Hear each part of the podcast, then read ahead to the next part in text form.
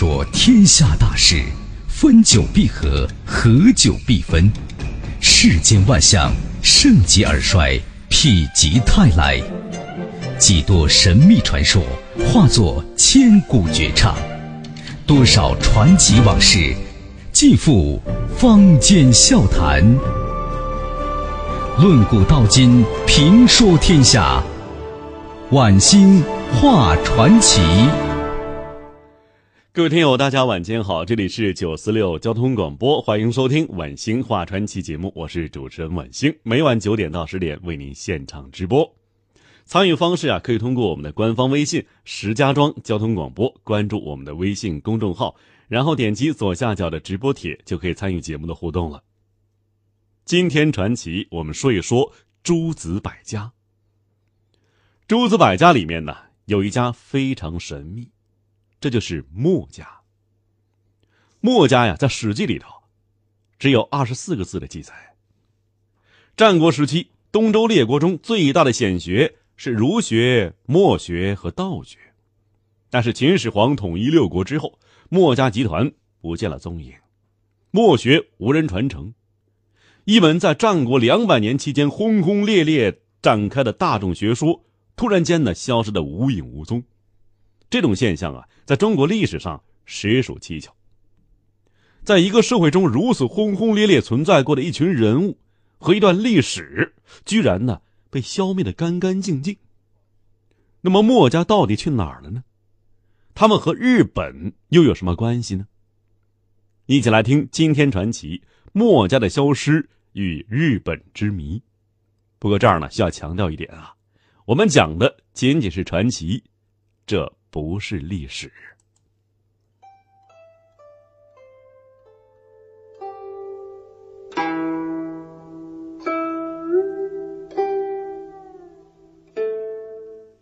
翻开《史记》，我们可以看一看，关于墨子的叙述只有二十四个字。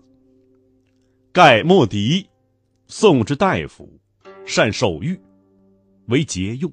或曰病孔子时，或曰在其后。没了。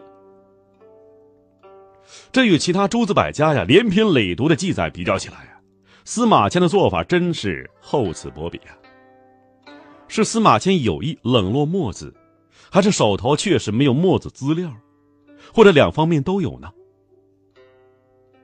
从观点上来讲啊，司马迁倾向于儒家，可能从内心呢是反感墨家的，因此在写《史记》的时候啊，特意将其省略。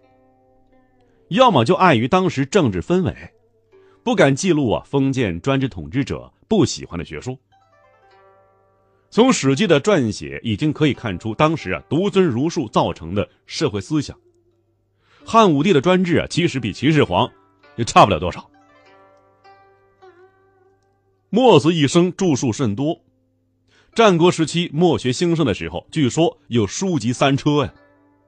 但是如此多的墨家著作，到今天呢，只剩下残本墨子五十三篇。这种局面呢，不能不说呀，是封建专制文化的绞杀。墨学类似中国先秦时期的平民共产主义，是封建帝王深恶痛绝的学说。那墨家为什么为封建统治者所不容？主要原因是啊。墨家是横亘在封建集权专制统治道路上的一座巨大障碍，不除掉墨家这一障碍，秦始皇就不能统一中国，中央集权专制大帝国就难以建立。因此啊，消灭墨家变成了秦始皇统一六国过程中一个重要的任务。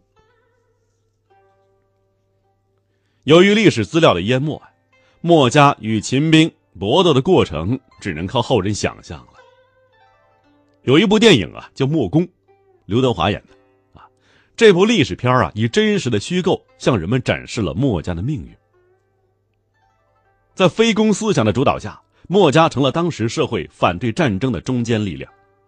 开始啊，是阻止关东六国之间的相互征伐，后来变成了主要是反对秦国对六国的兼并。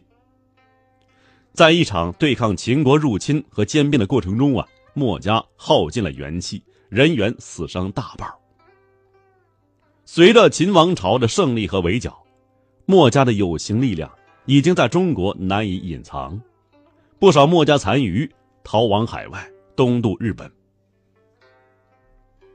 可以说呀，在秦始皇统一六国的战争中，墨家学派是最早被彻底打垮和消灭的思想武装。对于这段历史啊，流传下来的只有焚书坑儒，但是为什么没有焚书坑墨呢？主要是当时墨家已经不存在了，墨家集团成员大多数已经战死，或者已经呢不能公开存在了，这就是墨家神秘消失的主要原因。当然了，焚书过程中啊，墨家之书肯定是主要销毁对象。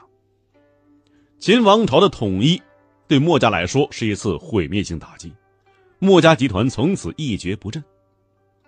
随着封建专制和中央集权的牢固建立，墨家再也没有复兴的气候和土壤了。墨学与封建集权专制是一个有我没他、有他没我的关系，这二者呀，形同水火，势不相容。因此呢，我们可以这样说：秦始皇的封建专制是墨家的最大克星，只要有墨家在。就不会有秦始皇的存在，只要有秦始皇，就不会有墨家的存在。如果当年墨家力量战胜了秦国的兼并统一，中国历史就会改写，是不会呀，有后来一个中央集权的封建大帝国的，而中国就会发展成另外一个样子。秦王朝和汉王朝啊，是塑造中国社会政治文化制度的重要朝代。自此以后，中国走上了一条王权愈发强大的封建君主专制道路，蓬蓬勃勃的先秦诸子百家的自由思想时代从此宣告终结。今天我们研究墨家的学者，在介绍起墨学的时候，大多将《墨子》一书中的几个章节题目复述一遍，什么兼爱、非攻、尚贤。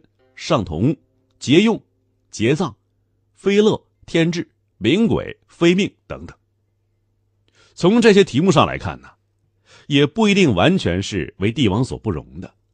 比如说节用和节葬，有些帝王和君主啊还是比较节省的，并不一定非要主张铺张浪费。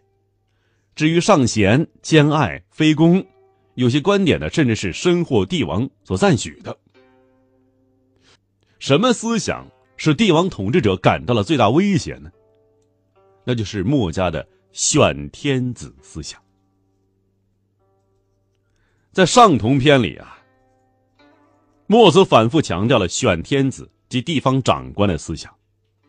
墨子说呀：“天下之所以乱者，生于无正常。是故选天下之贤可者，立以为天子。”可以说呀，民主政治思想在中国早已有之。墨家学派是这一思想的主要代表。《墨子》一书中，不仅提出了选天子主张，也提出了一套系统的选拔各级政府官员的思想。墨子选天子及各级官员的思想啊，彻底打破了封建帝王家族世袭的体制。与当时的封建政治产生了深刻矛盾。如果听任墨家这种思想在社会传播普及，那么一旦呢被大众所掌握，封建统治者的权力就岌岌可危了。民主共和政治制度便有可能在中国产生。在这种致命威胁下呀，封建君主怎能容忍墨家昌盛呢？选举国家领导人是动摇帝王权力的事情啊，私家王权怎能轻易让人呢？因此呢，墨家成为独裁专制集大成者秦始皇的眼中钉、肉中刺。再加上啊，墨家反对战争，墨家集团便成为秦王统一过程中首先要必须消灭的对象。